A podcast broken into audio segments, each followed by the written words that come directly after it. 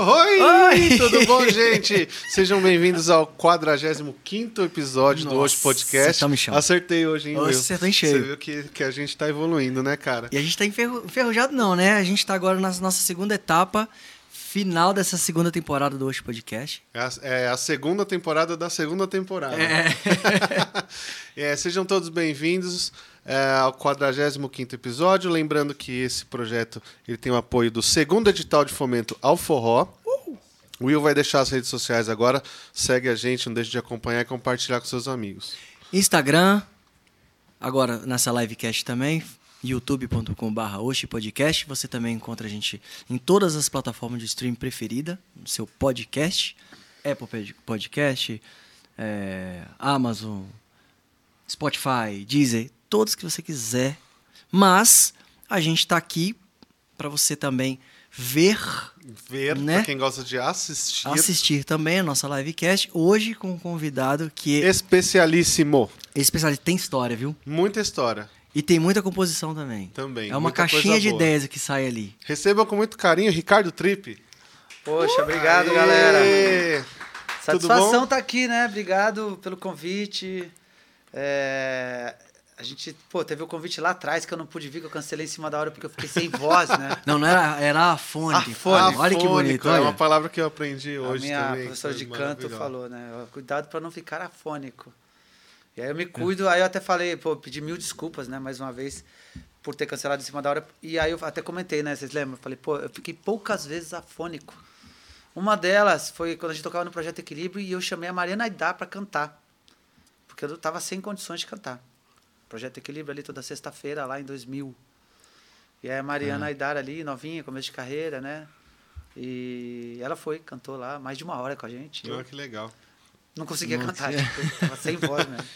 Não, E vamos, é vamos, vamos É, na- é. falando nisso, na verdade, a gente já sabe o peso da história que o Trip tem no forró e pra gente, né?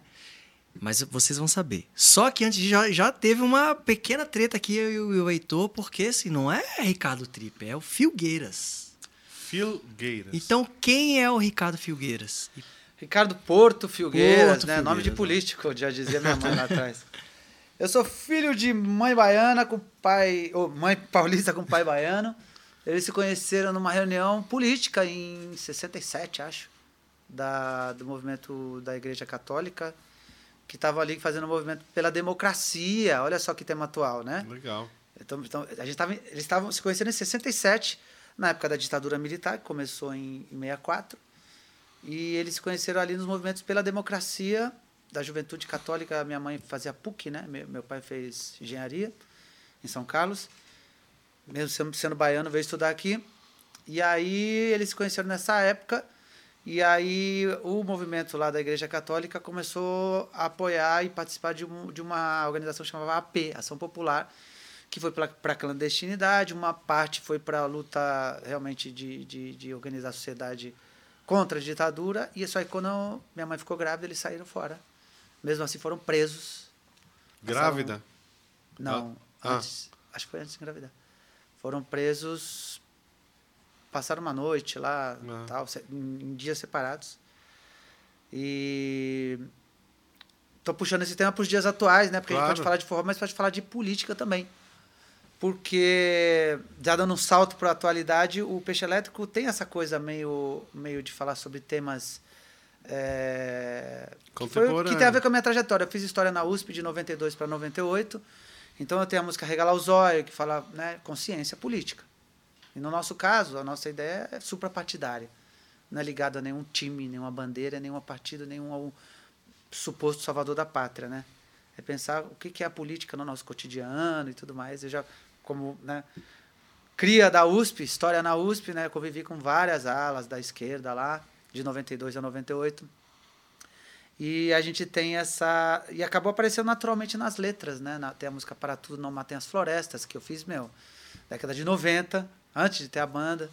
Regalar os olhos já ali no comecinho da banda. Então, é isso. Conto mais sobre a minha trajetória musical, como eu comecei a tocar violão, como que eu comecei É, a compor. o que, que veio primeiro, acadêmico ou musical? Como é que era? Como é que o Musical, chegou? musical. É, a gente mora- morava em São Paulo quando eu era criança e aí meu pai foi transferido, ele trabalhava na IBM. Você nasceu aqui. Nasci aqui. Morei no Rio dos, dos 5 aos 13. E aí morei um ano em Santa Teresa, depois em Jacarepaguá, ali na freguesia, onde minha mãe tem, tem mora lá, minha irmã acabou indo para lá também. Então tem um vínculo muito legal com o Rio de Janeiro. Fui criado lá em Jacarepaguá, numa época que era mato, muito soltando muita pipa, balão, criado solto, né? Próximo ali do, do, do, do Lago do, do Anil, é, do Gardenia Azul e da Cidade de Deus. Naquela época do filme Cidade de Deus, ah, naquela época antiga, né? Lá é, barra, primeira barra, parte do é filme. Barra da Tijuca? Sim. Eu morava naquele cenário, eu soltava pipa com a molecada da Caixa Baixa. Oh, que legal. Da favela, que acabava se encontrando no, no bairro que era próximo, ali era um bairro de classe média, mas eram próximos. Hoje os bairros que... são todos fechados com grade, né? As ruas são fechadas com portão, grade Sim. e guarda. Mas e seu pai, te, te, quem te influenciava mais na música? Não, assim? então, aí o meu pai morreu com quando eu tinha 11 anos. E eu tinha acabado de entrar na, na, aula de violão porque minha mãe reparou que eu ficava ouvindo os discos de vinil que tinha em casa e ficava cantando. Eu não lembro dessa parte, eu lembro que eu ouvia muitos discos de vinil. Caetano, Gil, ouvia muito, e ela tinha Jorge Benjor, toda aquela coleção de música popular brasileira em vinil. Rita Lee, aquele disco Lança Perfume. E aí eu comecei a fazer aula de violão, mas eu não dei muita bola. Meu negócio era pipa e balão, ficar na rua. E, e subindo em pé de, de jamelão, manga, muito, tinha muita manga lá naquela época muitas variedades de manga. E aí, eu, eu estudava violão, mas assim, muito de zoeira, de brincadeira. Meu pai morreu, eu tinha 11. E eu estudava violão, mas não, o, professor era meio assim, ah, tanto fez, tanto faz, né? Ia lá meio pegar, bater cartão, não tinha aquela coisa de desconectar com o aluno mesmo. Foi, fui perceber depois.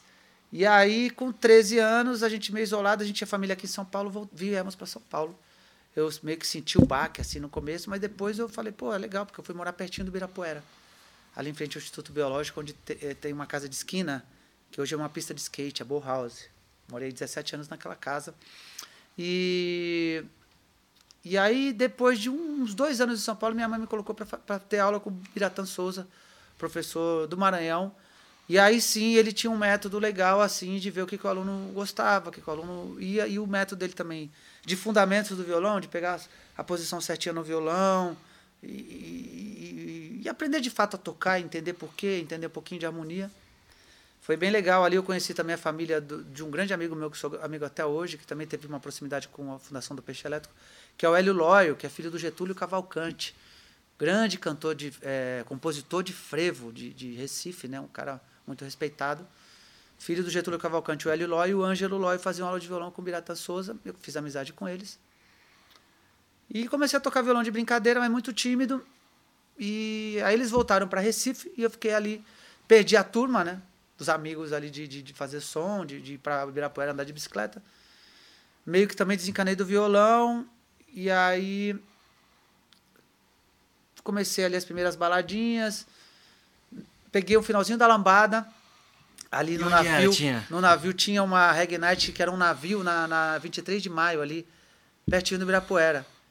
E eu tava começando a sair é, de isso casa sozinho. Nossa, começou na lambada. É, já tô pegando é, assim, não, isso com quantos anos? eu tô falando isso? Porque tem um link da lambada com forró. Tem, muito grande em Caraíba isso nas mesmo, entrevistas a gente também queria falar que a gente, eu estou produzindo um documentário que chama Peixe Elétrico, é, no contexto do Forró Universitário da cidade de São Paulo, também com apoio do segundo edital de forró da cidade de São Paulo. Aí, e na, em algumas entrevistas surgiu essa fala da questão da dança no forró, que tinha antes do forró tinha lambada, e depois a lambada sumiu, ficou um, um vazio, né? É, voltando ali para Vila Mariana, eu estava ali na Vila Mariana e, e, meio perdidão, né?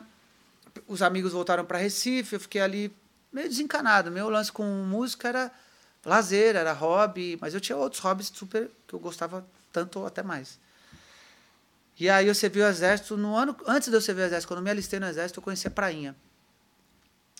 E aí a Praia Branca no Guarujá através de um amigo, o, na verdade o Hélio Loyo de Recife estava junto com o Tuxê, esse meu amigo, foram para Bertioga, de Bertioga foram para Prainha ali do lado e voltaram falando esse meu amigo Hélio Loyo, aquele sotaque pernambucano, meu irmão, tu precisa ir lá conhecer, tu que moraste no Rio, tem um lugar, pega uma trilha, tem altas ondinhas no, no canto esquerdo.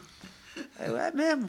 E aí eu acabei indo lá com a galera da, da Vila Mariana, acampar no inverno. Falei pra galera da Vila Mariana que tinha uma turma na Vila Mariana muito legal. Que inclusive acabou tendo um link com, com o forró também, que eu vou contar já já. Uhum. Conheci a prainha, aí veio o exército, que deu uma segurada, não conseguia viajar muito, você viu no esquadrão em Anguera. Boina Preta, fui cabo do exército, dei baixa como sargento do exército, pouca gente sabia Caraca, isso. você sabia disso? É tá vendo? Militar, é. Quem olha pra você bem, realmente é, fala, quem, olha, não, acho que ele serviu no exército, cara. Mas eu, eu, eu me dei bem. Por isso que ele chega no, é, nos horários certos da passagem de é. som, ele chega no horário. Nem sempre. e aí, no esquadrão foi, foi muito louco, porque eu, eu morava ali perto do Ibirapuera, né? E eu, com 18, parecia que eu tinha 14 eu era muito moleque. Minha família toda tem esse lance, somente a parte masculina, de demorar para se desenvolver. E aí os caras zoavam, o que tá fazendo aqui, né? Veio, caiu a pipa aqui no cartel, te pegaram. tá fazendo aqui, moleque? Mas aí eu me dei bem, porque eu gostava de correr e eu já acampava desde cedo com a molecada da Vila Mariana. A gente fazia umas baladas e ia acampar no, no, no interior, camping do Alemão, vários campings que a gente fez. E aí eu me dei bem porque lá tinha muito acampamento, muito trabalho, muito treinamento de guerrilha e eu gostava de correr. Acabou que eu, por causa disso, fui melhor o, o soldado de melhor aptidão física do meu ano, com diplominha e tudo.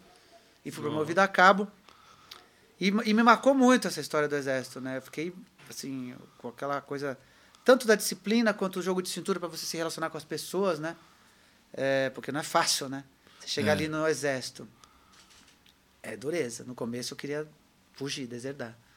Aí depois minha família, não, calma, vai ficar cinco anos sem a reservista, não pode, não é bom, segura essa onda. E aí consegui, né, né, digamos assim, entender como funcionava o exército, né? Como que funcionava e tinha e, e é muito louco, né, que a gente traz novamente para a política atual, né? Com essa história do atual presidente de falar que os militares são superiores, que eles que decidem, no final eles que decidem que qual o destino da nação, né, um discurso meio autoritário e, e de retrocesso, no final das contas, né? Isso a maioria da população, pelo menos, parece que concorda. E, e, tinha, e era muito nítido que tinha os bons militares e os maus militares. Eu, era nítido, os caras que eram competentes, que estavam ali para fazer o treinamento de guerra, para ensinar aqueles recrutas e aqueles soldados, né? Porque você entra como recruta, depois você vai para depois do treinamento você aprende a ser soldado, a manusear o rifle, o, o FAL, né, o 762, montar, desmontar, aprende a atirar. Depois que você passou por três meses de formação, você sai de recruta para soldado. Né? E aí você é chamado de soldado. E aí era nítido os caras que eram bons militares e os caras que estavam ali para zoar ou para sacanear os soldados, né? Mas aí eu percebi que eu não podia aloprar, como dizia na época, né? Então eu tinha que ah, rastejar na lama, bora lá. né? Vamos fazer faxina, bora lá. Lavar panela lá no rancho, ficar o dia inteiro areando panela, bora lá fazer o quê, né? E, e aí, voltando pra música. Não, você ficou quanto sa... tempo? Você ficou quanto eu tempo? Eu fiquei um lá? ano só. Um ano. Fui promovido a cabo, os caras falaram, não, engaja, porque você vai depois faz o curso de sargento temporário. O salário era bom. E aí eu falei, cara, não, porque aquela unidade tinha muito treinamento de campo, eu não ia conseguir estudar, fazer faculdade, e não era minha praia. Ainda você estava na faculdade, aí você estava. Não, aí eu não tinha entrado na faculdade ainda. Hum. Eu fiquei meio. Eu fui meio rebelde no, no, no, no colegial. Meio que abandonei a escola, assim, na época do exército um pouquinho antes. Estava no segundo ano, no segundo ano colegial. E aí fiquei rebelde, fiquei comecei para praia, voltar, larguei o ano da escola. Quando eu saí. Sua mãe, sua mãe tava super feliz, sério. Minha mãe é, tava falando, você precisa terminar o ensino médio, né? Depois fazer uma faculdade, né? Mas a mãe sempre foi muito tranquilona, muito desencanada. Mas as minhas tias avós que falavam: olha, você precisa ser alguém, precisa fazer um concurso precisa estudar, precisa fazer um concurso. Elas eram funcionária pública, minha mãe também. E aí, quando eu saí do exército, eu comecei a frequentar a prainha direto. E eu descia, levava o violãozinho e comprei um gravadorzinho de fita cassete. E aí eu tinha lan esse lance de, de, de, inventar umas musiquinhas, gravava na fita cassete, no caderninho e guardava lá. Só que meu lance era uma terapia individual, eu não estava ali querendo ser músico, nunca pensava nisso, né? prestei história na USP, passei, comecei a fazer história em 92. E aí eu na faculdade de história ali no começo eu, meu, ia para pra prainha, faculdade de história, não queria saber de nada, de trampo, de nada. Antes disso eu trabalhei no restaurante macrobiótico ali da linha do professor Kikuchi, no Paraíso, mas depois eu falei, ah, é, vou fazer faculdade de história e uma graninha aqui que eu consegui fazendo uns trampinhos de educador de meio ambiente, fiz curso de educação de, de turismo ecológico. É, eu vou para a praia. Eu comecei para prainha todo final de semana com o violãozinho debaixo do braço. Só que aí na história, na faculdade de história, lá para 90. Não, aí. Em 92, 93, 94, começou, comecei, comecei a conhecer uma galera que ia para umas baladas diferentes em Pinheiros.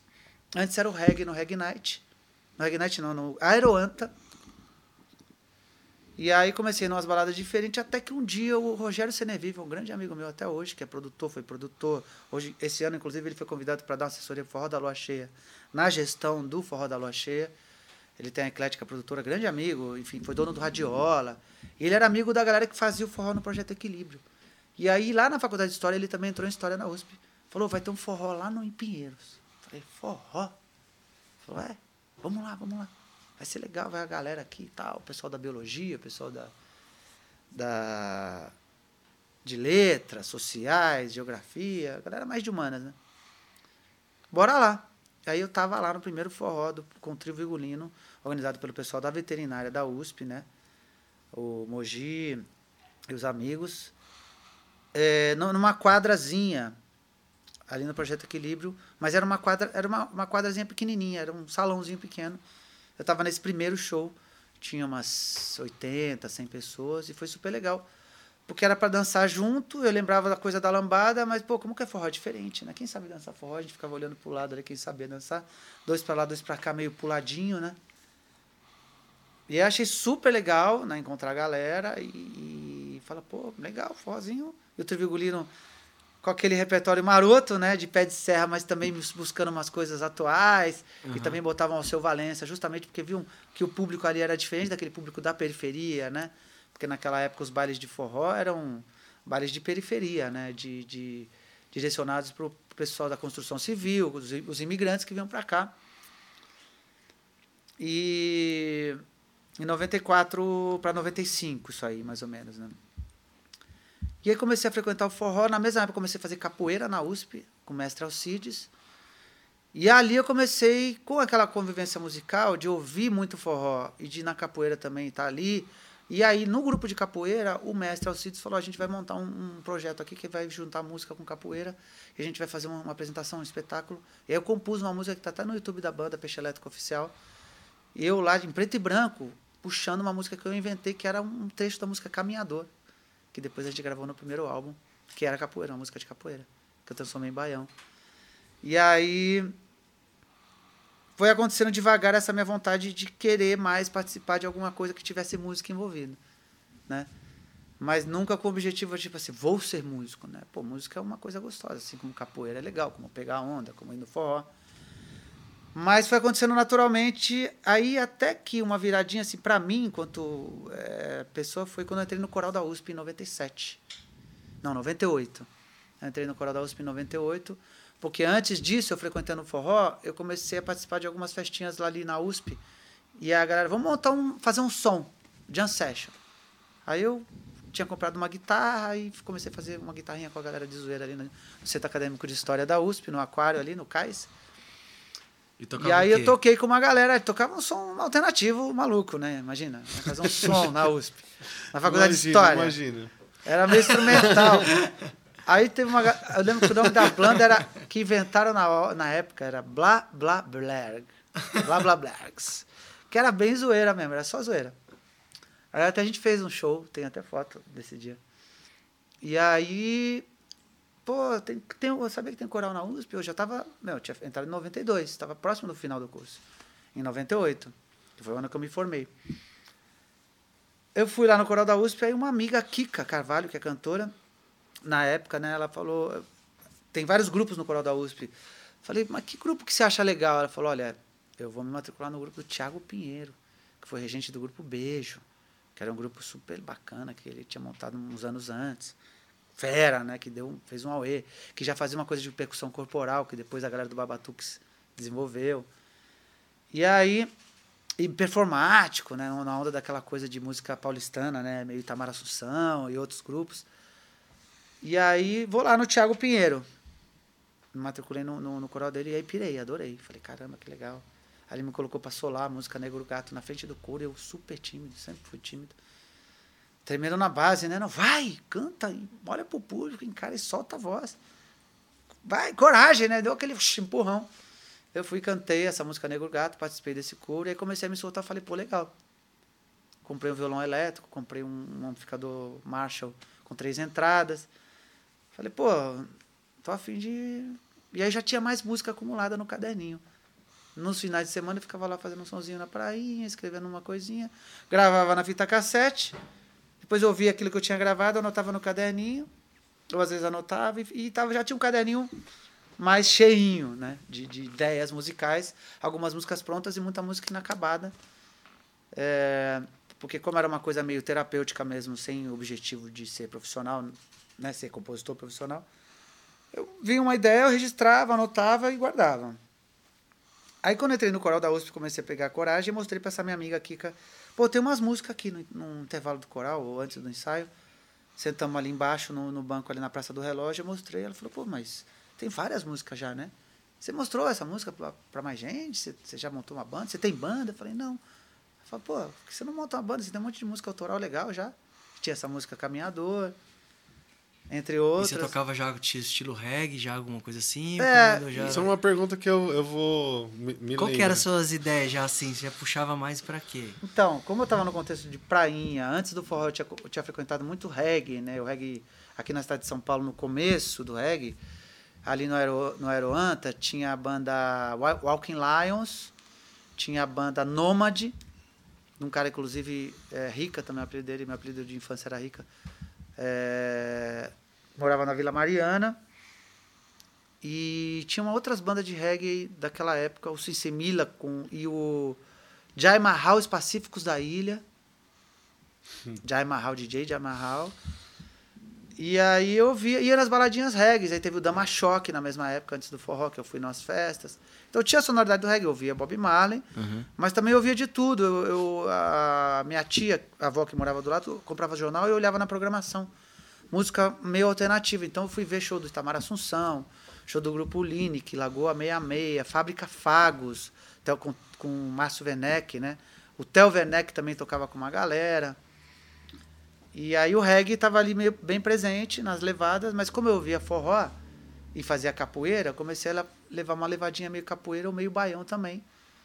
Ali para ter essa sonoridade e, e, claro, assim, uma coisa legal assim de, de, pontuar sobre o forró em São Paulo, que é, que é muito legal. Esse link com a MPB.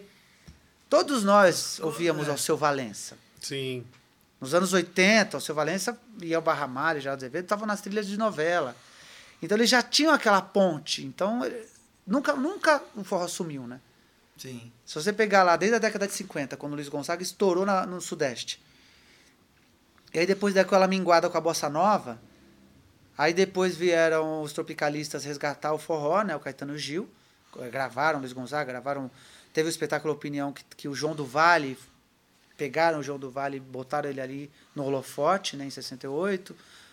É, e aí na década de 70, teve, além dos tropicalistas, no final da década de 70, começo da década de 80, veio o pessoal lá, o Alceu, Geraldo Azevedo e tantos outros artistas, Zé Ramalho, fazendo essa mistura de MPB com rock, com música regional. Então a gente já ouvia, já tinha aquilo no ouvido, já tinha aquilo, né, né? Ou seja, o forró sempre teve aí na MPB, né? Isso que, que nessas entrevistas que a gente está fazendo sobre o forró, né, aqui em São Paulo, e os vários estilos de forró, né?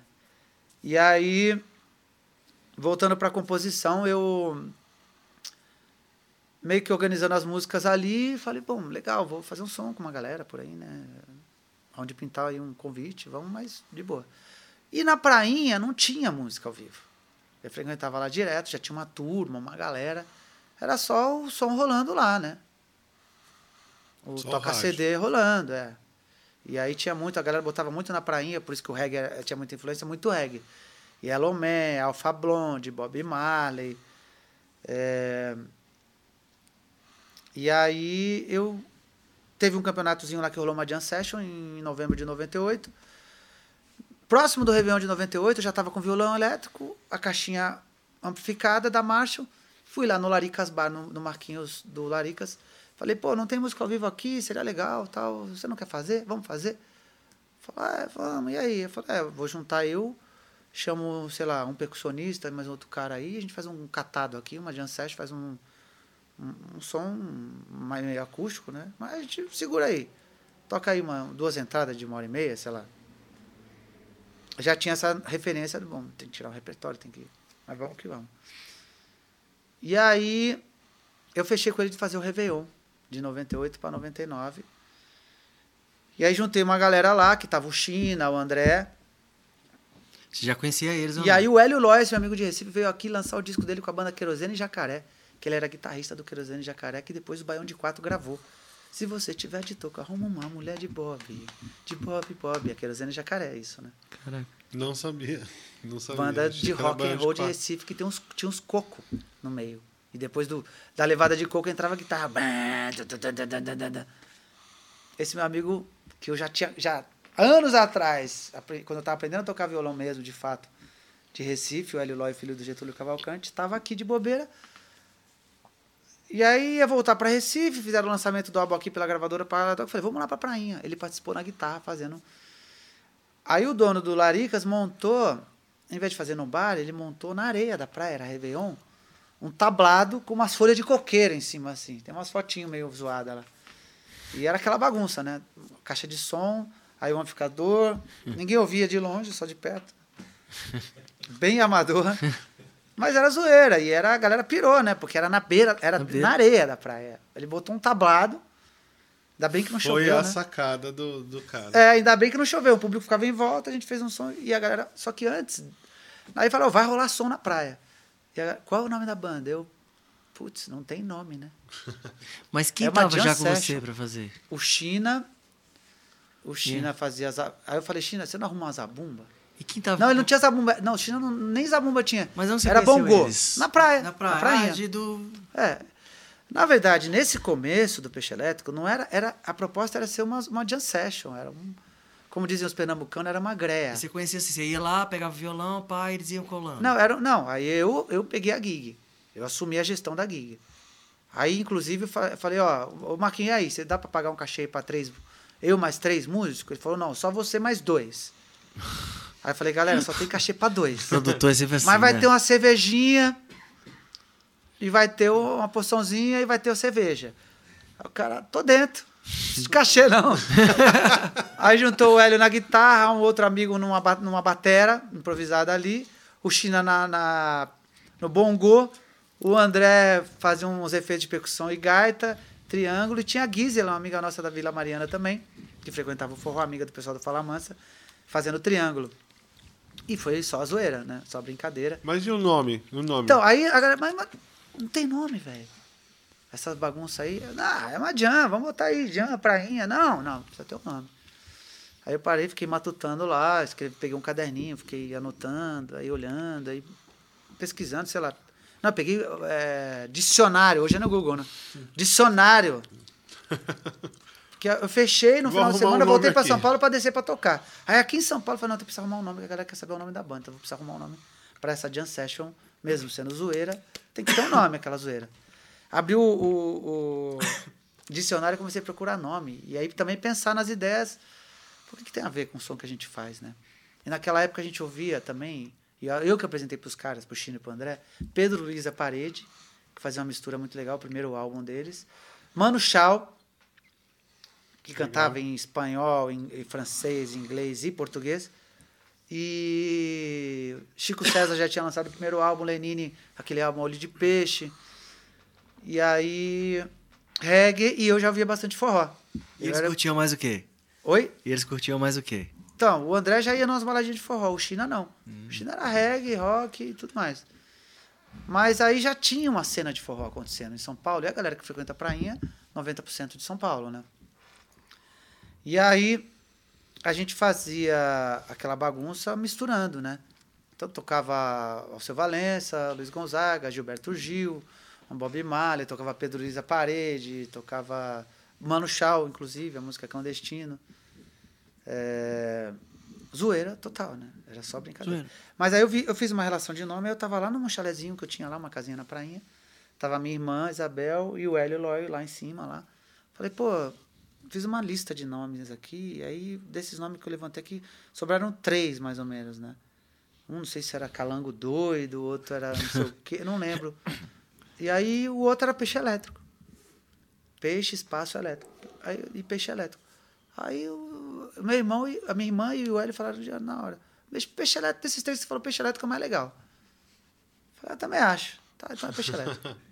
Aí resolvi juntar tudo com um E só, pra fazer uhum. uma graça. É, o que dá confusão até hoje. Aí, mano? Não precisa. É. o que dá confusão até hoje, né, o peixe elétrico. É. e aí, com um E só, né? Eu sempre falo nos shows, peixe elétrico é tudo junto, com um E só. Divulgadores, né? Quando vai fechar um show. É. Peixe um elétrico. Peixe elétrico, né? Não é peixe, espaço uhum. elétrico. E aí veio essa jam session maluca, de brincadeira, super legal, super divertida, mó astral ali, sem compromisso nenhum. Durante os feriados de verão, né? Até Semana Santa, talvez. Aí, ali, invernão, prainha, daquela minguada no público, chove mais. O que, que a gente vai fazendo? Não sei. Aí em São Paulo eu comecei a ver, pô, tô afim de fazer esse som e vamos ver. Aí encontrei com a Mariana Edari e falei que tava afim de montar a banda. E ela falou que ela também. Ela tinha acho que 18 anos. E aí a gente chegou a fazer uns três ensaios, fez uma apresentação na casa onde o Túlio Vigolino ficava hospedado. E depois, numa outra festinha, a gente fez duas apresentações com esse projeto, que era Matuto Moderno, que depois acabou virando até uma outra banda. Mas quando chegou em agosto de. É, final de agosto de, de 99, recebi um convite para tocar em Ubatuba, com cachê e tudo mais. Aí o, o pessoal do Radiola, que eu já conhecia, frequentava, eu falei, pô, tem uma, uma, proposta, mas eu quero fazer um negócio bacana, quero cobrar um cachê. Quanto que eu cobro de cachê? Aí os caras, não, faz contrato, faz isso. Já me orientaram. e aí o cara falou, eu quero que você leve sanfoneiro. Aí eu falei, e a resposta já aumentou. A gente não tinha sanfona na formação. Então, por exemplo, o Peixeira teve dois momentos, né? Essa zoeira na prainha. E aí a profissionalização, eu digo que foi a fundação mesmo com a formação atual.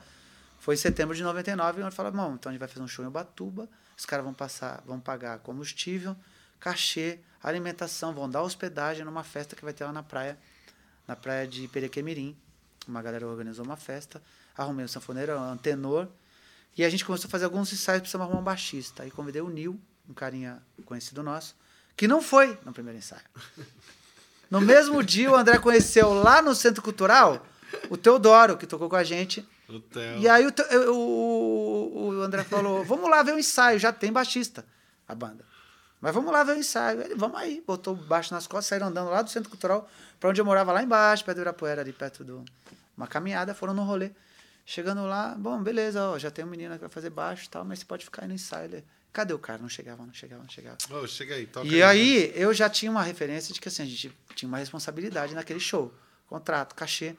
Ó, nós vamos ter que fazer quatro ensaios, ou três pelo menos, no mínimo, para tirar um repertório e com o sanfoneiro. Ah, o sanfoneiro não podia ir em todos, só no último. A gente prepara o repertório, o sanfoneiro que tire depois. Muito ele bom. já é mais experiente. É. Não tinha WhatsApp, Tem isso. Não, né? era fita e. É, e telefone. Não, já tinha um tijolinho. É, Celular já tinha um tijolão, tijolão, tijolinho. É.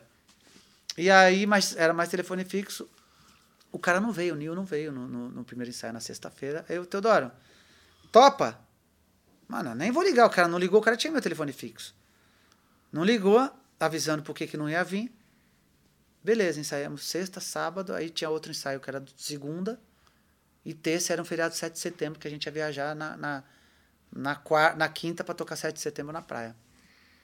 Na segunda me ligou oh, não pude ir, aquele dia sabe o que, que é? Ganhei, ganhei um convite para ir no show do Gilberto Gil. Mas então, eu tô colando aí, segunda-feira. Falei, mano, já teve ensaio sexta, sábado e a gente já arrumou outro cara. Ele, pô, sério? Falei, é.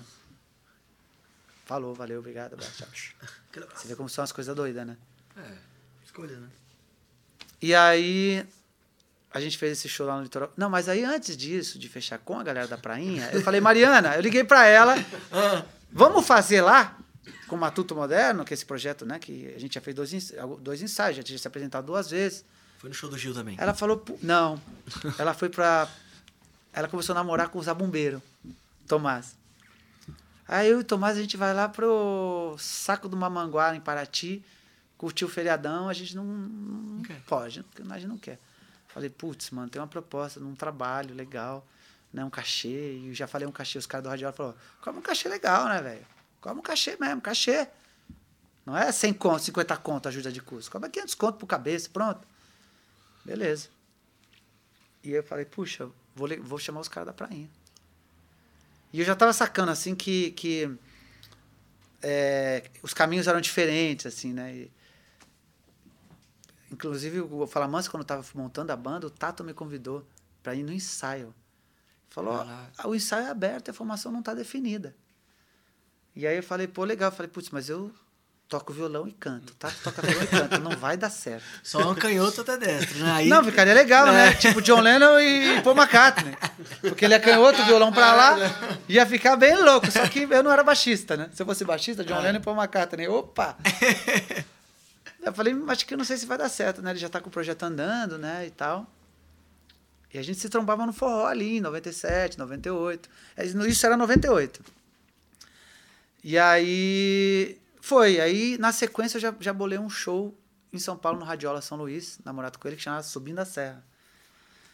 Peguei lá no CorelDRAW um peixe elétrico. Ô, oh, isso aí não pode direitos autorais. Se o cara pegar, não, não é bom. Não, ninguém vai ver. Um é, showzinho é, de, é. de, em Pinheiros. E fiz lá o, cart... o folhetinho pequenininho, o cartazinho, show, peixe elétrico, subindo a serra. E ali foi que a gente tocou com o tenor e sanfoneiro no primeiro show, o Teodoro no baixo, a Gisela no triângulo no primeiro show, o André na zabumba e o China. Falei, China, compra uma zabumba, beleza? Precisa de um zabumbeiro na banda. Ah, zabumba, tá, beleza. Precisava definir uma formação mais ou menos. Né? E aí foi. E aí a gente recebeu, resumindo, deu certo, foi, lotou a festa. E foi nesse dia que eu tava lá em casa recebendo um monte de telefone, né, de telefonema e aí os caras, meu, vai lotar. Vai encher a festa. Pô, São Paulo, numa casa noturna, que já tem forró. A gente vai fazer uma festinha, a festa vai bombar, né? Já fiquei, pô, responsa. Tava meio apreensivo. E se não for ninguém, né? Aí eu tava lá em casa. Aí falei, pô, eu já vi em algum show um lance de agradecimento.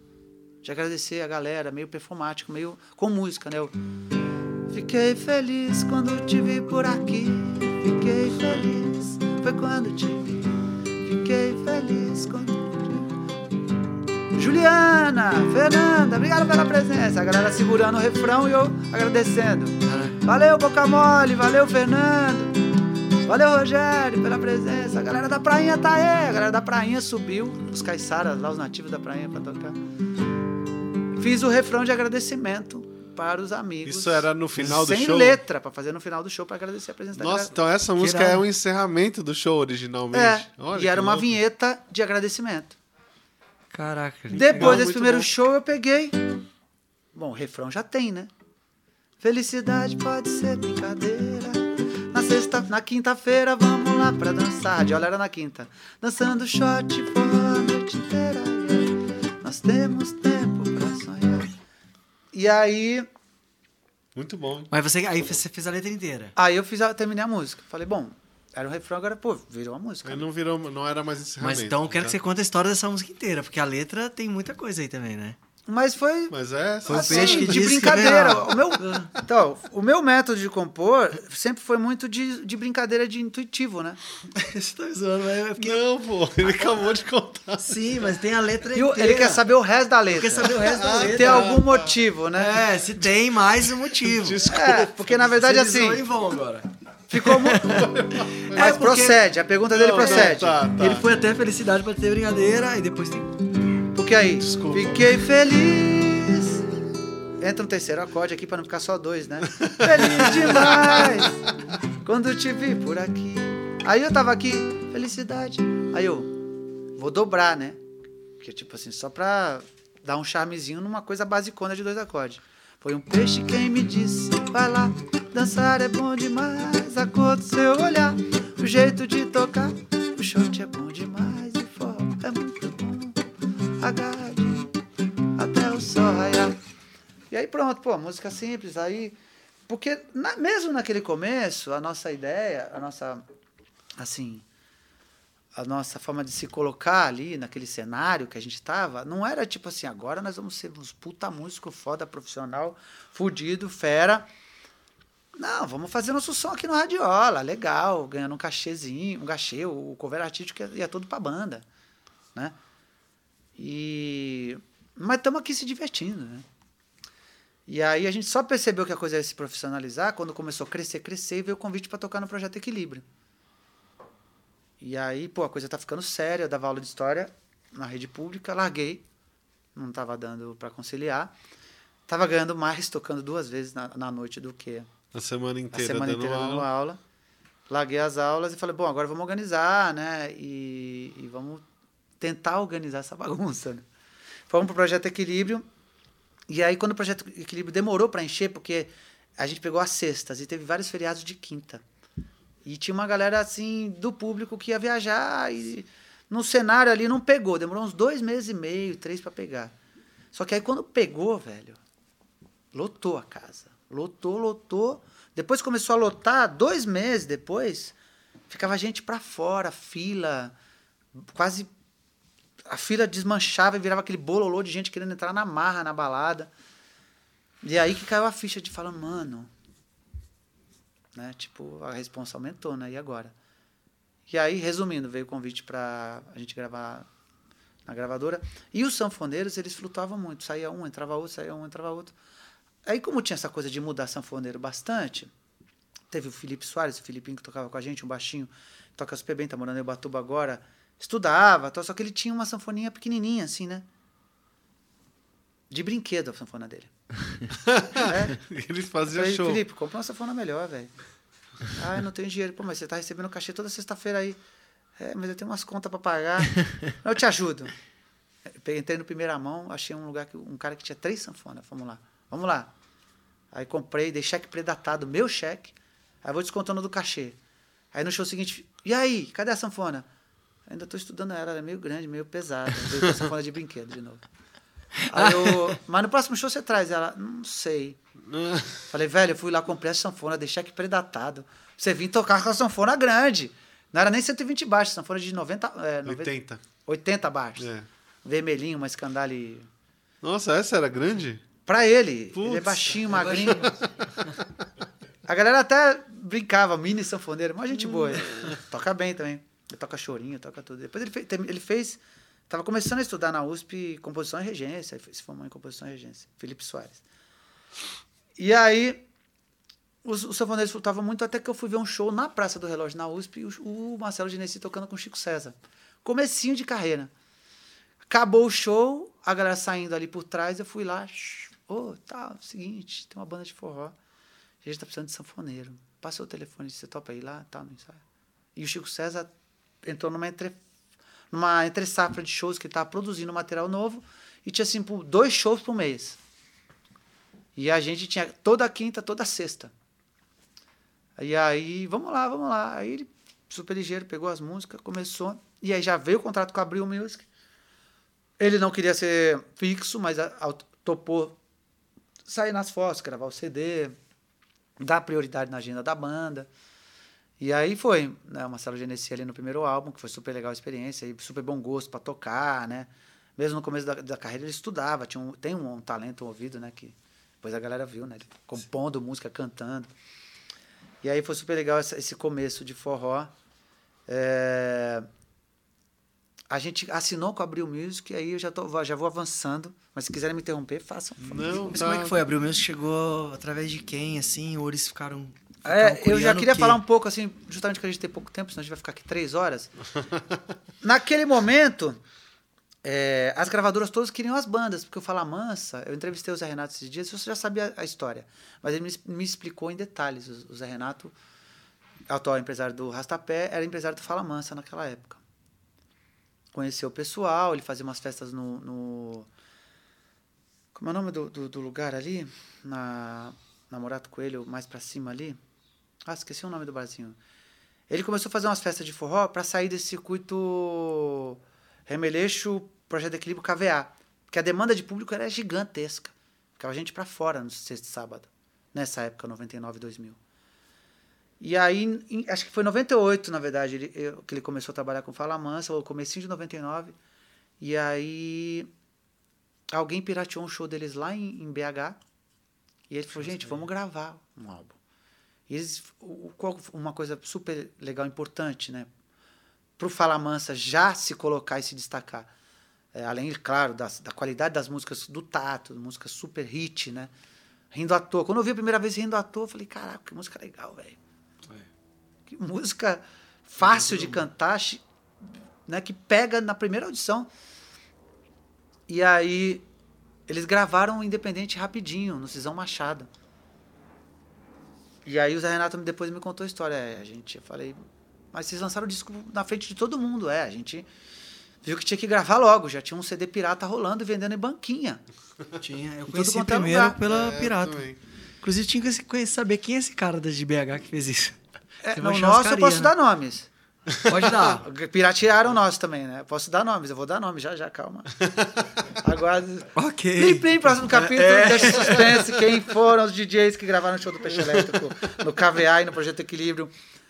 E vendia, né? né? Eles gravaram só pra tocar, né? Pra, ó, eu tenho a gravação ao vivo. É, antes era isso, mas acabava saindo. Mas acabou. Passa pra mim. Fudeu. É. Fudeu. Aí já não sabe é. quem passou para quem, como que foi chegar lá na máfia chinesa, né?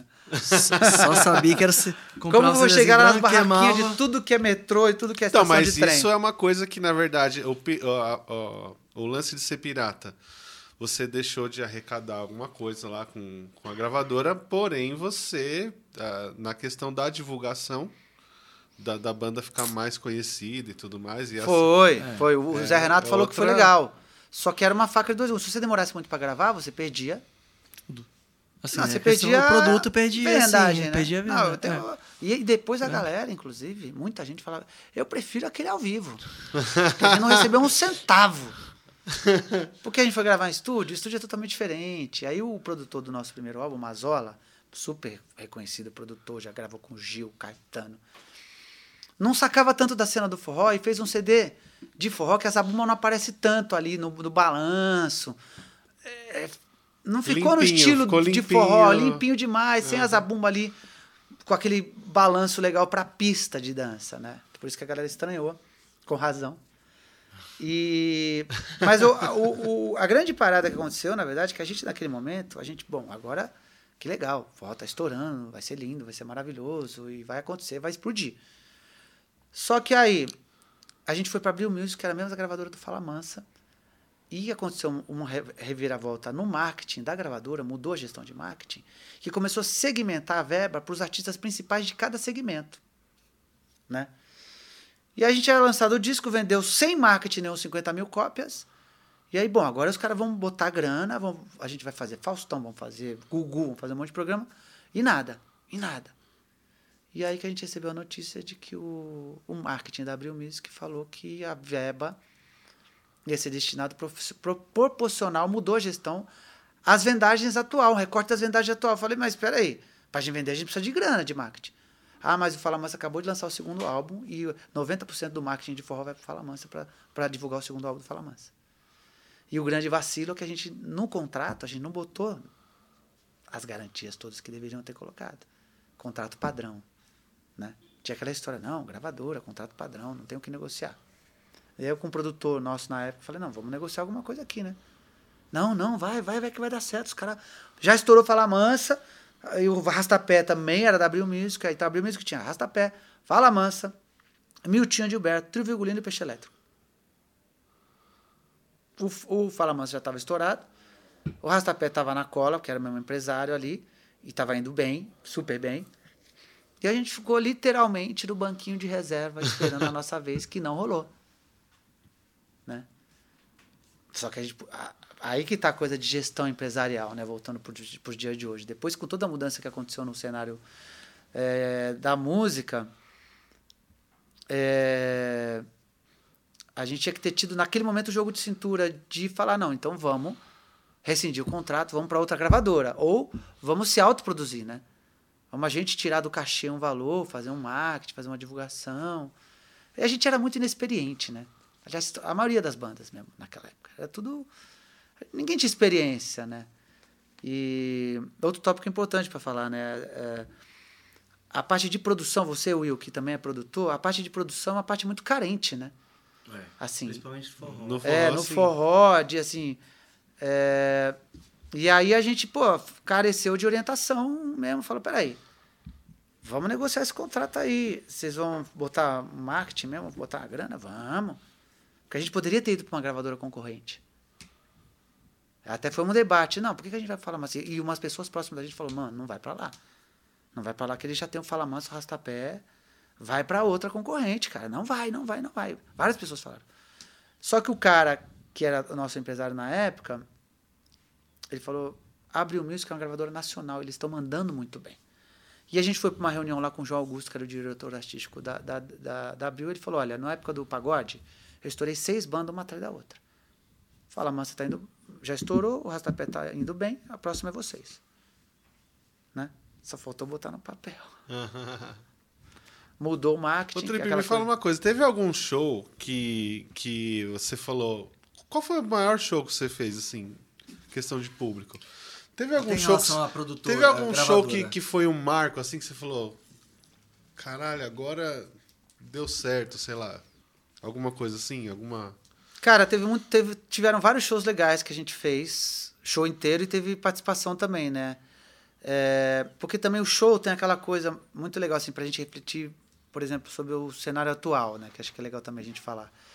É, com o tempo, né, chegando a experiência, a gente percebeu que quantidade não é qualidade. Primeira questão.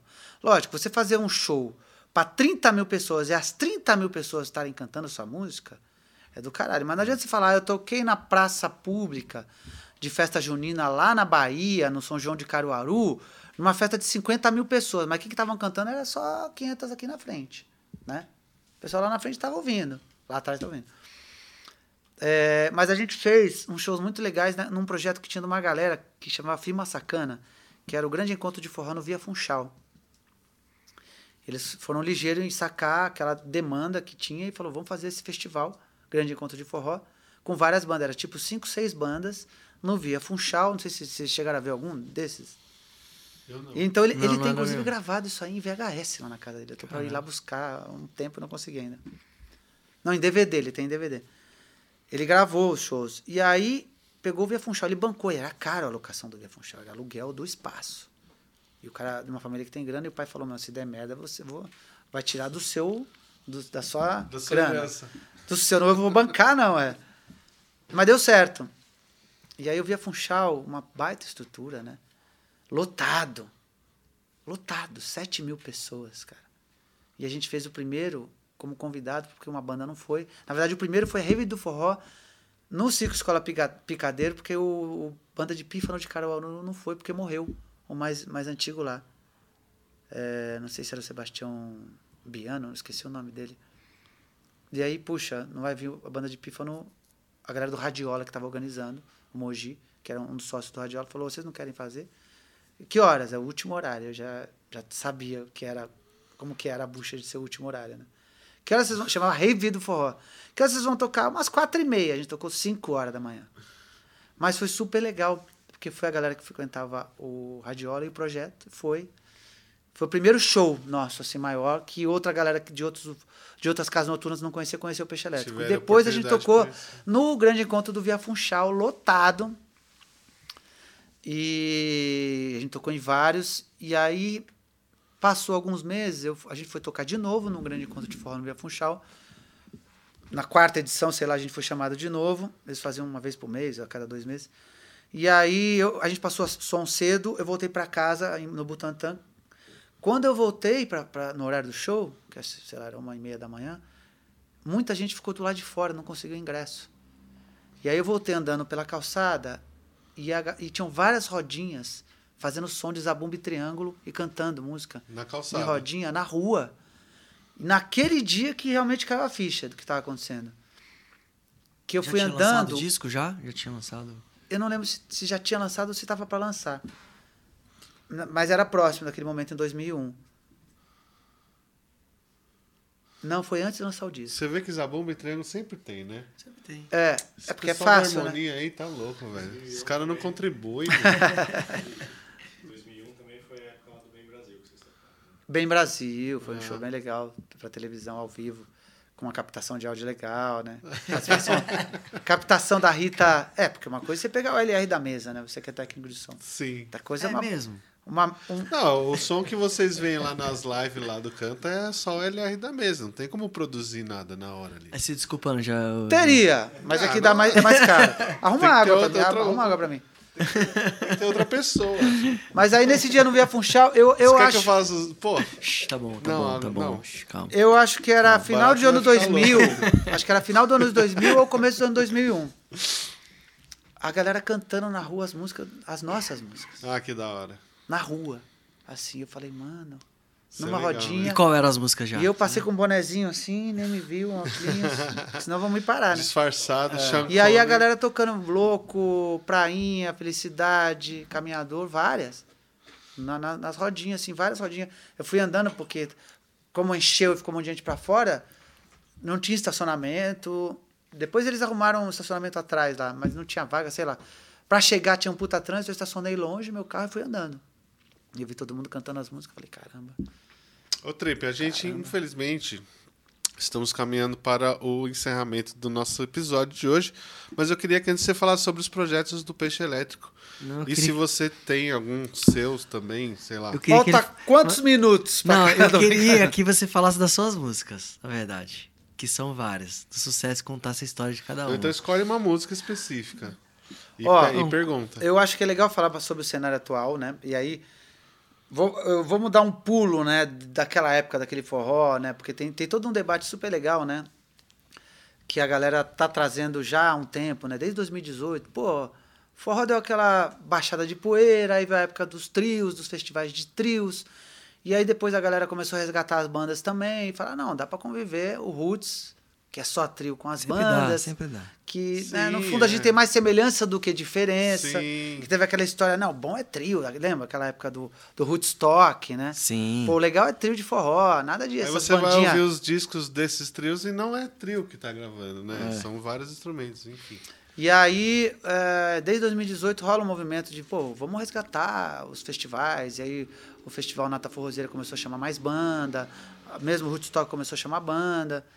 E tinha um movimento de resgate do forró muito legal, que começou ali, 2017, 2018, e aí veio a pandemia, né? Começo de 2000. E o, o- o- na pandemia aconteceu uma coisa muito bacana, que aí todo mundo parou para repensar tudo, né? E aí que a galera falou, pô, né, vamos olhar um pouquinho, né, para o que, que a gente pode fazer de diferente, né? Por que, que a gente perdeu tanto espaço, né? Por que, que o forró perdeu tanto espaço para o Por que que sertanejo? Ah, tem a questão empresarial, né? O sertanejo ele cresceu muito com o agronegócio, né? Isso tem Sim. até um, um livro, tem até um- uma tese, né? Tem um, vídeo no YouTube que fala sobre isso. Bem interessante, de uma menina de esquerda falando sobre a questão da cu- cultura, né? Mas ela falando, olha, o agronegócio cresceu e essa galera que tinha muito dinheiro, estava ganhando muito dinheiro com soja, investiu nas bandas de sertanejo. E É. naquela época, em 2001, a gente já conhecia pessoas do segmento que falavam, mano, eu fui tocar com uma banda iniciante de, de, de, de, de, sertanejo e um empresário fazendeiro lá do Mato Grosso botou 500 mil só para começar. É. 500 mil em 2002, 2003. Numa banda desconhecida. Facilita. E os caras são bons de negócio, eles pegaram também o sertanejo e botaram no caldeirão musical dele tudo, tudo é sertanejo. Bateria de rock and roll, guitarra de rock and roll, levadas de rock and roll. Agora o que está acontecendo com o piseiro, eles pegam, misturam funk com sertanejo, com tudo com aquela batida eletrônica do Mastruz com leite lá de trás. Inventaram uma dança que mistura funk com forró Que é e, sertanejo. e, fala- e aprenderam com sertanejo. Sim. O que, que o povo quer ouvir? Essas músicas que falam de, de sacanagem, e de encontrar na balada, e vamos pra cama, e não sei o que, vamos fazer isso. Né? E estão nas, nas paradas. Mas, ao mesmo tempo, por- simultaneamente no segmento alternativo, que eu considero o forró como. Ele está segmentado hoje como música alternativa e regional. Mas em 2000 Próximo não que o era. MPB. Não, não. Próximo, em 2000 ele estourou. Mas dentro do segmento alternativo tem muito campo para a gente fazer, né? Resgatar o forró e consolidar melhor o forró. A gente não quer, a gente não precisa querer competir com o piseiro, competir com o sertanejo. Mas se você pegar o forró é, de raiz, forró de seu Luiz, Rabeca tem. tem isso, pifa, que a né? base é zabumba, sanfona e triângulo. Ou a base, na verdade, eu costumo sempre falar, a base do forró que a gente toca, que a gente tem muito mais em comum do que diferente, é a célula rítmica da zabumba. Aquela cé- célula rítmica da, da É zabumba que define o forró de raiz, o forró original, o forró de seu Luiz. E que graças ao YouTube, hoje é o streaming, está no mundo inteiro. Né? Vocês sabem a história, tá no, rodou o mundo inteiro. E a dança de salão também. Ele está no mundo inteiro. E aí tem um movimento muito forte atual da galera falar, meu, vamos se organizar, vamos fazer projetos coletivos, né? E aí foi que ano passado eu procurei o Tato, depois que a gente lançou o álbum. A gente lançou o álbum Mais Amor, que está em todas as plataformas que eu produzia com recursos da Lei Aldir Blanc. Foi super legal o resultado, tem meu filho Davi cantando com a gente, a bonito, música tudo vai bonito. passar. E aí eu fui procurei o Tato, vamos fazer uma música junto? Ele falou, vamos. Vamos encontrar online semana que vem, na quarta, tal horário. Aí, aí na hora falou, eu queria chamar mais um cara, de compor em mais gente é melhor, tô compondo com mais gente, tem mais ideia. Chamou o Ivo Mozart, um cara que compõe super bem também, tem vários sucessos já gravados pra uma galera grande. Online a gente formatou a música, ficou pronta rapidinho, assim. Chama Valeu, a gente lançou com Fala Mansa, foi super legal o resultado, assim, da, do, do trabalho, fiquei super feliz. E, inclusive, você está falando sobre o processo de composição das músicas, né? Eu sempre, como eu contei aqui no começo, levei a, levava o processo de compor música como uma coisa muito intuitiva e de brincadeira. Depois, eu, quando eu precisava gravar o segundo álbum, o terceiro e depois o quarto, não, agora eu preciso aprender que tem o lance da, da transpiração mesmo, sentar e pegar o violão e, e estudar. E quando eu começo a prestar atenção nos caras que são compositores profissionais mesmo da MPB, os caras é o dia inteiro compondo. Tem cara que nem canta, só compõe. Você pegar o letrista lá, Paulo César Pinheiro, né? É, parceiro do Lenine, de tantas outras pessoas, um dos maiores letristas da música brasileira. O cara vivia disso. O cara acordava 8 horas da manhã, tomava um café e letra, letra, letra, até seis da tarde, o dia inteiro, né? Falei, é, então, assim... Mas você acha que é, é, o tempo de dedicação mesmo ou tem gente que sai? Tem música que sai os Eu acho que são as rápido. duas coisas. Tem as duas coisas. É, é o, o, você desenvolver a, a ideia e você se, se esmerar na ideia sempre vai ser importante, né? Porque a, a, qual que é o lance interessante assim? O que, que você faz com aquele talento que você tem? Não importa se ele é pequeno, médio ou grande porque isso também é relativo. Né? Você acha que compositor não escolhe, por exemplo? Escolhe assim, primeiro vem a melodia, vem a letra. Ou vem a letra e a melodia? Cada um tem o seu método. No geral, pelo que eu ouço de depoimentos, a maioria que é mais musical. Primeiro é a música. Não, vem junto. É vem junto, né? Vem junto. Começa aqui. É...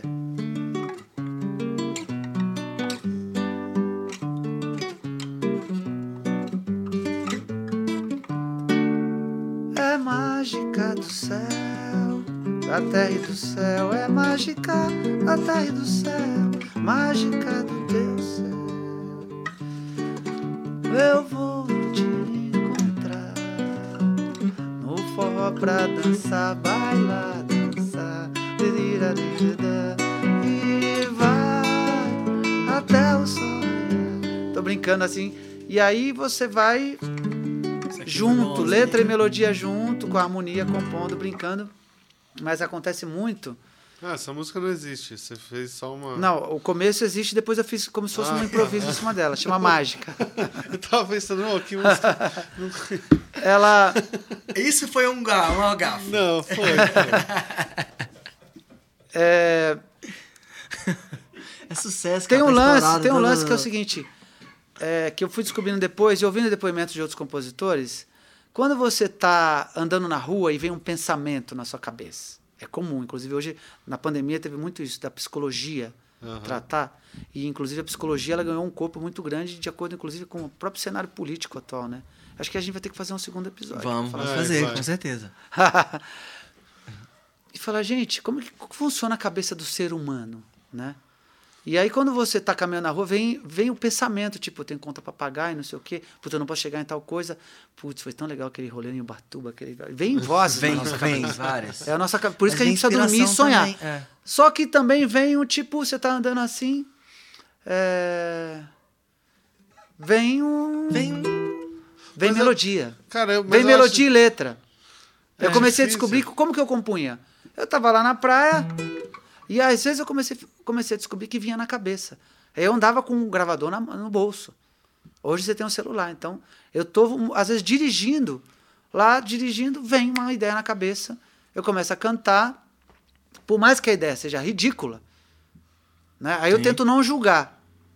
Eu, eu pego o gravador, às vezes dirigindo, não é, não é permitido isso, segundo a lei de trânsito, não façam Nossa. isso, né? Olha não, os caras confessando as contravenções. Parou o farol, parou o farol. Eu pego, abro, destravo, vou no gravador aqui, coloco no negocinho do navegador lá e pum. Uhum. Ah, Aí se então você, bem, se você olhar aqui no meu, no meu gravador e você um for subindo, tem 800 mil ideias aqui. e eu tô compondo mais do que nunca. Eu tô com um monte de música nova. Legal, música, ah, que massa. Música para gravar um segundo álbum, fácil. Aí tem, ó, se você olhar, muita coisa. Tem o nome da música. Aí eu dou o nome pra música, aí eu chego, aí eu desenvolvi ele o meu tá método. até o BPM, você viu? Eu cantei em 120 BPM. É organizado, Isso. ele é, é organizado. Doido, é coisa de doido. É, eu botei o metrônomo. Olha, foi ligeiro. e aí eu eu dou, aí eu chego em casa, eu desenvolvi meu método de trabalho. Chego em casa, ouço aquela gravação, escrevo no computador. E uma coisa muito legal que eu até falei pro Tato quando a gente foi gravar o clipe da música Valeu. Falei, pô, eu comecei a compor outras músicas e, e aproveitar um pouco do, do, da troca que rolou quando a gente compôs a música junto. Porque ele, o jeito dele compor é diferente do meu. Ele é mais cerebral, ele pega a letra, organiza, fala, putz, o refrão não tá legal, a gente, vamos organizar aqui as palavras e tal. Ele é mais cerebral. E aí eu, putz, legal, vou aproveitar esse jeito dele de olhar diferente a, a, a forma de compor e vou aproveitar também no meu jeito de compor, que é mais intuitivo. Uhum. E aí fui fazendo várias, uma atrás da outra. Mas é complicado, né? imagina você, por exemplo, é... ah, eu preciso compor, eu tenho conta para pagar, preciso compor três músicas, né? Qual, como que vai ser a, a, a né? Não deve ser, não deve ser tão bom quanto você tá andando na rua e falando, nossa, olha, o passarinho. Essa forma diferente, creio que é bem melhor você ter uma inspiração do que você ter uma, um prazo ali, né? Mas... Mas é, faz parte. Assim, você tem que, tem que saber que existe a inspiração e a transpiração ao mesmo tempo, né? Sim. Eu estava até compondo. Quem procura acha, voa só quem quer voar. Só quem mergulha passa a ver tantos tesouros no fundo do mar. Quem procura acha, tudo nessa vida vai passar. Só o amor que eu tenho em mim por você sempre, sempre vai ficar. Voa, voa, voa já pra pertinho de mim, me abraçando até o fim das horas voa, voa, voa já pra pertinho de mim, me abraçando agora. É hora, de voar. É, Bonito. Você gente, vai desenvolvendo o, o lance de você despretensiosamente, né? Por exemplo, isso aqui é muito simples você vai desenvolvendo o seu método de composição, que no meu caso é ter um momento em casa, relaxar. E aconteceu uma coisa muito legal. Quando eu peguei Covid, no final do ano passado, eu quase não tive sintoma, mas eu fiquei isolado com meu filho lá Natal e Réveillon. E eu já estava compondo bastante na, na pandemia, assim. Mais do que eu compunha antes, né? E eu percebi, falei, no final das contas, eu gosto de compor e eu não componho tanto, né? Se comparar com outros caras que tem por aí que são e aí na pandemia eu comecei a compor mais e esse tempo que eu fiquei em casa com meu filho Davi lá, eu fiquei 10 dias em casa só violãozinho, caneta. E super fluiu e eu falei, bom, Legal, é isso. Né? Tem que, ter, tem que dedicar um tempo. Então, é inspiração mais bastante dedicação. Porque é aquilo que eu falei. O que, que você faz com o talento que você tem? Você, tem, você quer se desenvolver? Né? É, mesma coisa canta. Então, agora, resumindo com os projetos agora, a gente, do Peixe Elétrico, a gente lançou o álbum Mais Amor ano passado, que também a gente subiu e divulgou pouco, porque a gente lançou no auge da segunda onda, achando que fosse entrar uma grana de show pra gente divulgar. Mas a galera teve uma recepção super legal, ouviu bastante, ainda ouve. Muita gente ainda não, não conhece, então volta e meia eu falo, né, divulgo pra galera ouvir o álbum Mais Amor. E a gente quer lançar no mínimo um EP novo e quer fazer coisas em colaboração também, né? é, com outros, compor. A partir dessa experiência com o Tato, inclusive eu lancei num grupo lá no WhatsApp que você tá também, né? Do Coletivo Mundial de Forró.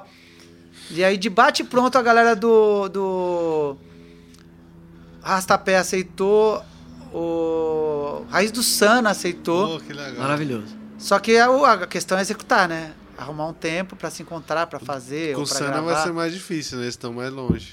É, mas eles foram não, super mas... abertos. Falaram, olha, se vocês querem, você quer chegar com uma música já pronta, a gente só faz uma participação. Vocês querem compor junto? Eu falei, não, vamos ver, separar um tempo. Só que com as festas juninas não deu tempo, né?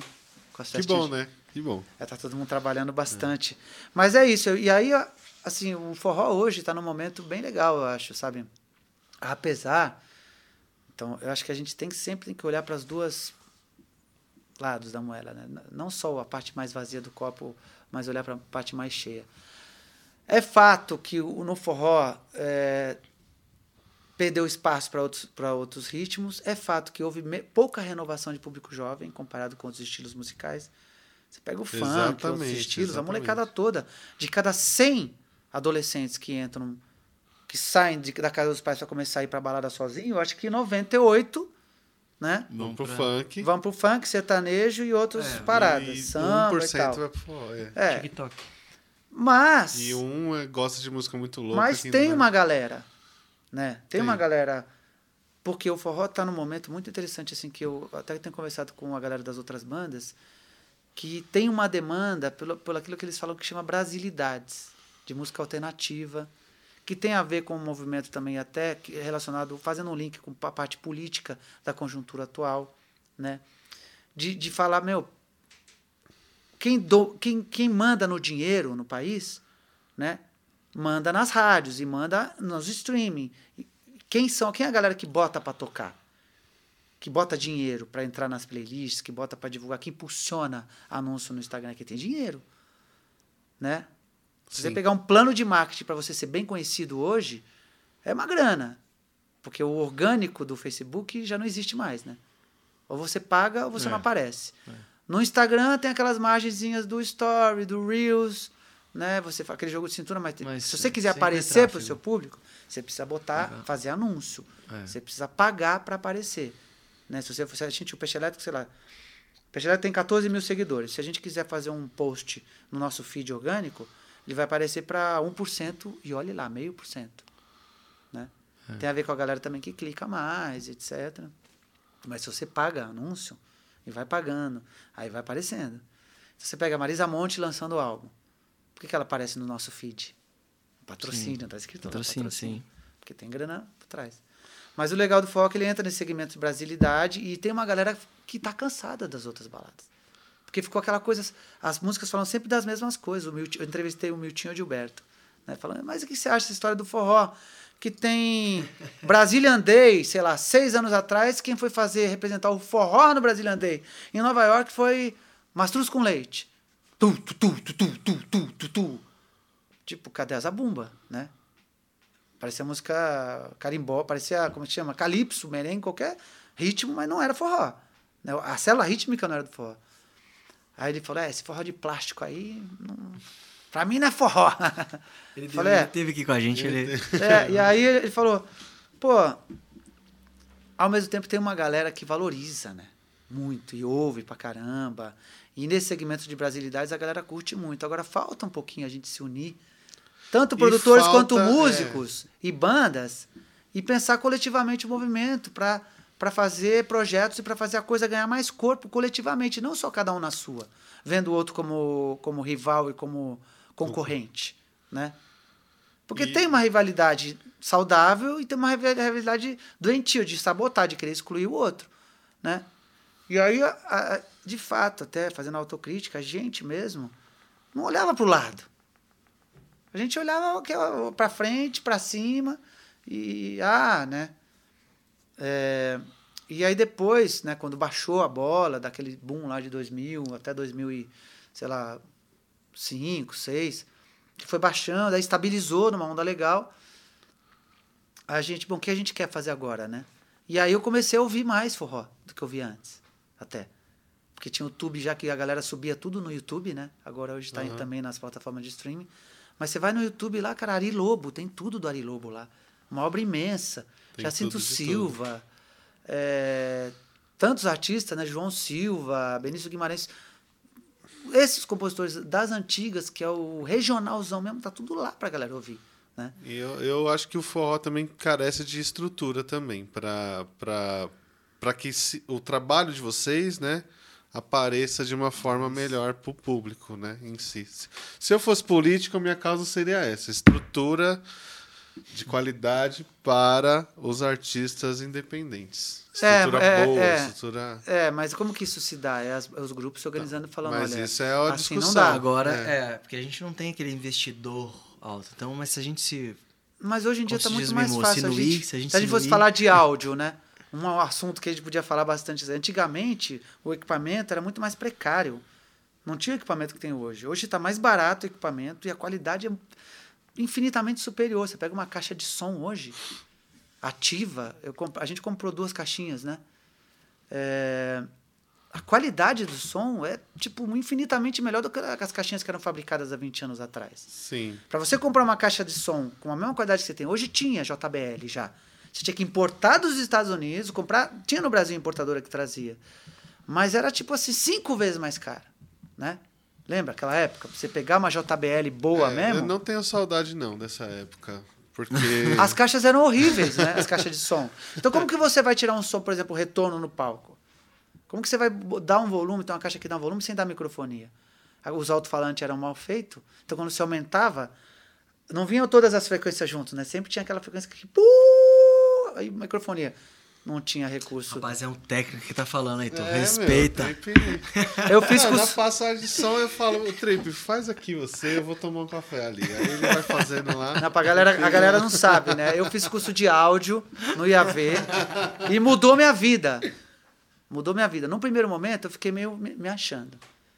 Aí depois eu vi que a galera ficava meio. tá se achando. Eu... Deixa eu baixar a bola um pouquinho. Esse cara vai tocar ou eu tô aprendendo, mesa, tô aprendendo, né? Você faz o curso de áudio, você não, não sabe tudo, né? Você depois tem que ir para a prática. Uhum. Eu fiz o curso básico de áudio do IAV, que era um, é um curso legal tal. Mas muita coisa eu fui aprendendo na, aprendendo na prática, compartilhando com os técnicos. A gente contratava para uhum. fazer show com a gente, ou com os técnicos da casa noturna. Só que a gente descobriu e aí eu vou tocar num pontinho sensível. que tinha muito técnico ruim no forró, né, velho? Inclusive esses técnicos que eram muito ruins antigamente, hoje são melhores. Subiu o nível do técnico forró. Porque chegou a mesa digital, e aí o cara... Bom, eu aprendi a mexer na mesa digital, porque era mesa analógica. Eu, tem um equalizador paramétrico. Fala a verdade, Heitor. Você sabe. Vários técnicos não, do sei, forró eu sei, eu sei não que sabiam é o que, que era um equalizador paramétrico. Eu cheguei em várias casas noturnas e falei, ó, sabe, sabe o paramétrico da mesa lá, ó? Vai lá em 200 Hz, tira 200 Hz, mas tira com o Q bem fechado. Ixi, Escolhe o quanto você quer vai, tirar em volta. Assim, aí você já sa... aí você já não entendeu mais. Não, aí... quê, aí o cara tá. Não, paramétrico eu sei que é. Aí eu de ouvido eu falei, o cara não fez o que eu pedi. Eu falei, posso ver? Abre o equalizador da mesa. Aí ele, pum. Falei, ó, tá vendo aqui, ó, o Q tá todo aberto, você tá tirando tudo em volta, você tá tirando desde 90 Hz até 400 Hz. Ixi que é você seleciona a frequência, mas tem o, o, o quanto que você quer pegar em volta daquela frequência. E aí, ó, aqui tem o Q que seleciona aqui, nas mesas mais simples era o V, né, que foi a primeira mesa mais... E aí tem tudo ali na mão para fazer. Aí os técnicos não gostam dele, não, porque, é. ele, porque ele sabe... Porque ele quer não, mas, ensinar. A, não, mas aí o que, que eu comecei a fazer? Para não, não ficar como antipático, o cara que quer pagar, cagar a regra. Eu falei, ó... Eu fiz vai, ver, hein? A gente vai com. Não, não. Aí Você podia abrir o curso. Tô zoando, pô. Não. Trip Sound. Não, não. Eu falei, ó, a gente vai com o nosso técnico. Pô, mas aí o cachê tá caro, dá um desconto. Faz com o técnico da casa. Como é o nome do técnico da casa? Fulano. Falei, então. Vai ter que passar aqui e aprender. Sim, o nosso técnico, eu preciso conversar com ele, bater um papo. E a gente vai fazer uma coisa colaborativa. Eu tenho conhecimento de áudio, eu preciso que ele atenda os nossos pedidos de volume e timbre. Timbragem na mesa de som. Ele manja de áudio, manja de som, sabe operar a mesa que vocês têm lá, bacaninha. É sabe, sim. o cara é bom. Trocava uma ideia com o cara e vamos no risco. Às vezes dava certo, às vezes não. Né? Sim. Mas, mas aí eu ia no colaborativo. Mas eu, falei, eu como ó, técnico, eu sou contra. Não, não. A gente tão... Ué, porque eu, o meu ideal, no, do, do meu lado da história, certo? Sou técnico de áudio. O meu ideal é que todas as bandas andem com técnico. Não, não. Ah. Mas, eu, mas eu vou chegar onde você, onde você falou. Eu estou falando do retorno, em primeiro lugar. Então, se eu estou ali no retorno e minha voz está. A caixa de retorno está regulada assim, só com grave ou médio grave. Eu não vou conseguir me ouvir direito, porque ela vai começar a tocar zabumba e o volume vai ficar lá embaixo. E a voz para aparecer mais, tem uma regiãozinha de média, média alta ali que ela vai aparecer, né? Então tem que equalizar a caixa de retorno. Então não seria justo que ele atendesse o pedido da banda ali, ó, tira o médio grave, bota minha é, voz. Dá mais dá mais Aumenta o volume né? porque eu preciso só me ouvir, né? Eu vou me retirar. você escuta, você aprender. Ah, você aprender. Eu, eu, entendo, claro que não é uma. Não, às vezes não é possível por causa da, da, da realidade. Não, mas a gente levar técnico é importante, por quê? Porque mas o cara é já conhece a banda. já tá tudo certo. O ideal é levar o técnico. Mas, já exemplo, conhece a chatice de cada um. Ah, esse, aí já mas hoje está muito mais fácil, né? Porque as ah. caixas de retorno são melhor a qualidade, as mesas digital têm equalizador, com vários auxiliares para você botar um equalizador em cada caixa. Né? Tá tudo na mesa digital. Tem fones, as opções de fone hoje, embora a gente não. É, esse é um capítulo à parte. Não gosto, cara, não gosto. A polêmica. Fone. Não, não eu gosto do fone, fone com fio e externo. né? O certo, sim, seria, ó, vamos investir num fone, um earphone com modzinho na orelha, sem fio, e a, a banda ter a própria mesa digital. É, aí, a gente ó, chega lá, assim. põe no palco. Só que aí a gente beleza. tá falando de 100 pau. Não. Não. Dá. Não, 30, beleza. 30 contas. Gente, aí eu acho que esse, esse episódio vai além mesmo. É, só, só dos técnicos mas, aí. Mas a gente falou que encerra lá porque. É, não, né, porque tava muito bom. Enfim, mas e... para falar do momento atual, o Volta tá, legal. Depois da pandemia, rolou um lance de tipo, ah, né, o que, que vai acontecer? O público tá, tá numa pegada super bacana. Você viu, você teve em Itaúnas, falando com o Zé Renato do, do Rastapé, os caras falam, mano, Itaúnas foi incrível. foi incrível. Fazia 15 anos que eles não iam para Itaúnas. Fala que o público tava numa pegada incrível porque a galera tá carente. Por, por esse por um som que, que o forró no fundo ele é, é história brasilidade. foi, sim é brasilidade para dançar junto. Né? Não só brasilidade o forró é o forró né? O forró é um ritmo que tem o, o, o arrastapé o shot o chachado o baião né? O coco tudo ali né? O maracatu faz uma interface com o baião ou seja tem vários ritmos dentro do forró Sim. O jeito de dançar também já daria outro capítulo que mudou bastante. Mas o legal. E continua eu, diferente dependendo da região, é, né? O que eu acho legal é que hoje uhum. é, tem uma galera que fala, pô, ficou muito floreado, né? Eu mesmo não acho, eu não curto essa coisa de botar passo de um monte de perna para lá, perna para cá, parece gafieira, né? Mas eu super respeito e eu acho legal que, que você vai na pista hoje, tem casais dançando de várias formas diferentes. Sim, isso que é maravilhoso. Né? Bom, isso é ótimo. Mas, mas tem uma galera que falou, que, que, que várias pessoas ouvi falando assim, pô, antigamente forró era fácil de dançar, agora você vai na pista, o jeito de dançar ninguém sabe mais dançar. E aí você precisa fazer aula, senão você não consegue dançar daquele jeito. Que é aquele monte de passo novo que a galera foi inventando. Mudou, né? O jeito de dançar. É. Foi mudando. O tal do roots, né? Que é cheio de jogada de perna para lá e para cá mas aí eu falei, galera, mas forró é democrático, tem cada um jantando, dan ah. dançando do seu jeito. E outra coisa que eu tenho visto depois da pandemia nas pistas é que tem uma galera convivendo de 20, 30, 40 e 50 junto, misturado. E todo mundo dançando sem, sem essa coisa de. Ah, é, ou seja, a faixa etária do forró é, uma, é mais democrática, né? Assim, tem. E, e tem os gargalos, né? Assim, que, que não foi difícil. Foi difícil para as casas noturnas, né? O canto da Ema, o remeleixo. Como você vai manter um ponto daquele, naquela localização? É, porque muita gente começou a fazer forró também, né? Sim. E a coisa de valorizar o músico também, outra coisa que, pô, não sei o que, que vocês acham. Como todo mundo quis fazer festa, aí pega várias bandas iniciantes que são legais, que fazem um som legal, que vão para um cachê menor. Começaram a fazer forró de graça. Ou por um cachê de 5 conto, 10 conto, né? E aí não consegue pagar um cachê legal para as bandas. E aí você entra num ciclo vicioso que o forró tem que ser barato ou de graça. E aí e não dá para pagar um cachê legal. Trip, com essa, a gente vai a gente vai finalizar esse episódio, mas com com um recado para vocês pensarem, é, para vocês pensarem e agora então para finalizar queria que você mandasse um super recado para esse pessoal e principalmente Fala os projetos do Peixe Elétrico, os contatos, redes sociais, que isso aqui vai ficar para a eternidade. Bom, primeiro eu queria agradecer vocês pelo convite. Obrigado, Heitor. Obrigado, Will. É... Peixe Elétrico tá com o álbum que a gente lançou no passado, Mais Amor, no Spotify, em todas as plataformas. Tem no YouTube também uns vídeos legais, Peixe Elétrico Oficial no YouTube.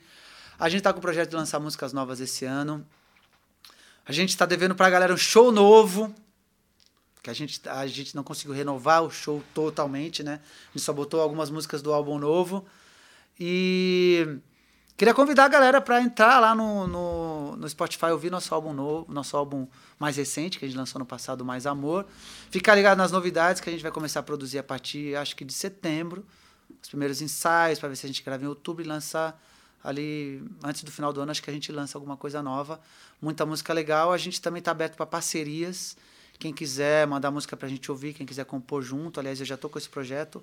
E quem quiser também que me chama para produzir alguma coisa, como eu produzi o terceiro, quarto, o, o segundo, terceiro e quarto álbum, é, eu acabei tendo uma certa experiência em produção que eu acho que eu posso compartilhar com a galera. Legal. Né? Pô, que legal. No meu que caso, legal. como produtor, não é nem a questão de, de, dominar toda a parte tecnológica, mas é mais é pensar a concepção do álbum, pensar as músicas, né, o, formato das músicas, o andamento, escolha, escolha de repertório. Vai gravar um EP, quero gravar um EP com cinco músicas. Então, como que você faz um pente fino em tudo que você tem de composição da própria banda, ou, ou que você quer garimpar repertório de algum compositor desconhecido, alguma música que não é da banda, mas que é inédita. Então, tá cheio de compositor legal para você pesquisar. E aí esse processo de escolher repertório, ensaiar, pensar no arranjo, pensar na concepção do, do que a banda quer contar naquele EP ou naquele álbum. Então eu estou aberto também a, a, produzir, quem quiser chamar para produzir, Muito fazer legal. produção de forma colaborativa com a banda, sempre, né? Respeitando aí o que a banda curte, o que a banda quer fazer.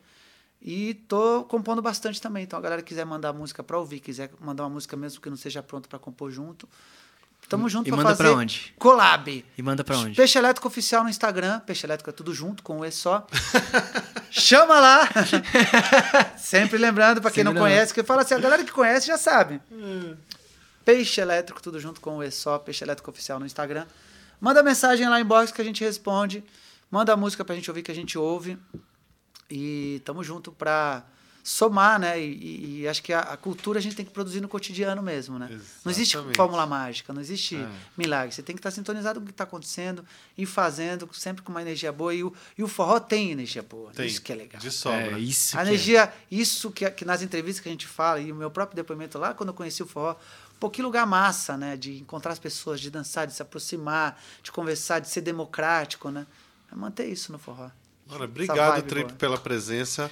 Esse Obrigado, foi o. Ricardo Porto Filgueiras, o nosso Ricardo Trip. Maravilhoso. Obrigado. a vocês que acompanharam. Viva o forró! mundo. Tamo Viva! junto! Viva! Viva o Hoje Podcast! Valeu! Não deixe de seguir a gente nas redes sociais e vou lembrar mais uma vez que esse projeto tem o apoio do segundo edital de fomento ao forró. E é isso, gente. Até o episódio que vem, também com um convidado super especial. Valeu! Beijo, povo!